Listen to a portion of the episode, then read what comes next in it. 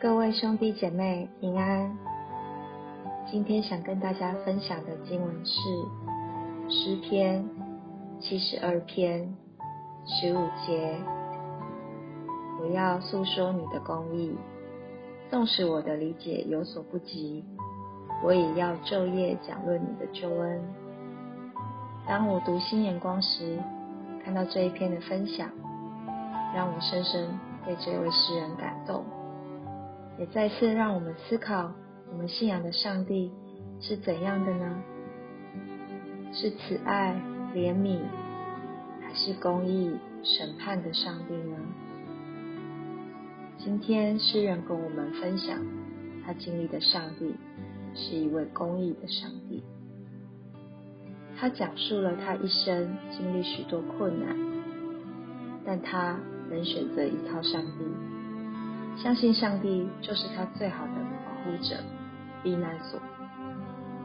从他年幼一直信任上帝，直到自己年老。虽然他年事已高，但他仍用他的生命向人见证，继续讲述上帝的救恩，好让人能与他一同领受这份救恩。在我们生命中。有时难免会面对无情的攻击跟伤害，我们总是期待公义的上帝能快点出现，好让一切恶劣的情况可以立刻被扭转。在我们的认知里，上帝一定会为我们主持公道，给我们一个公平的结果。但我们却常常忘记在当中探寻上帝的旨意。我们一心只想着自己受到不公平的对待，期待公义的上帝能立刻为我们还击。但仔细想想，这是不是我们把自己的心意投射在上帝身上，希望他能为我们出一口气呢？我们看到诗人一生全然相信上帝的带领。却也不是一切顺遂。他也提过仇敌如何对付他，甚至质疑他的上帝已经抛弃他，并趁势要来追捕他。他仍然没有停止寻求上帝的帮助。这样不变的信心也让我很敬佩。当我们受洗成为基督徒，并不表示我们一生就一帆风顺，毫无困难。然而，上帝是信实公义的。当我们遭逢生命苦难和挑战的时候，我们也能试着像诗人一样，选择信靠他，把希望寄托给他，坚定相信上帝掌管我们的生命，他是我们的避难所。也能像诗人一样，用一生做主的见证，即使他已经年老。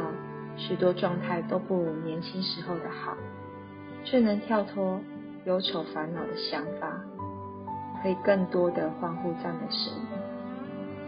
祝福大家都能像诗人一样，求主帮助我们，从现在开始更深的投靠他，让我们在人生的幽谷及困境中，仍然满心喜乐的赞美主，也能让。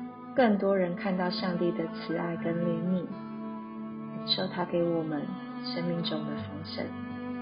祝福你们有平安喜乐的一天。感谢万年的分享，这个时阵咱三甲来祈祷，亲爱的主上帝，求你互阮有更加侪信心来挖克你。就算阮拄着风影，拄着困境，阮依然要挖克你，信克你。因为阮知，虽然阮已经属地理的惊疑，但是伫阮的人生中，未免会拄着挑战，未顺利、风影。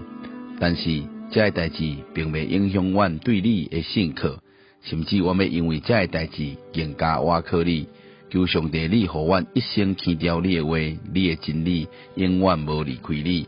阮安尼祈祷，拢是奉靠主耶稣基督圣名，阿门。感谢你的收听，咱明仔在空中再会。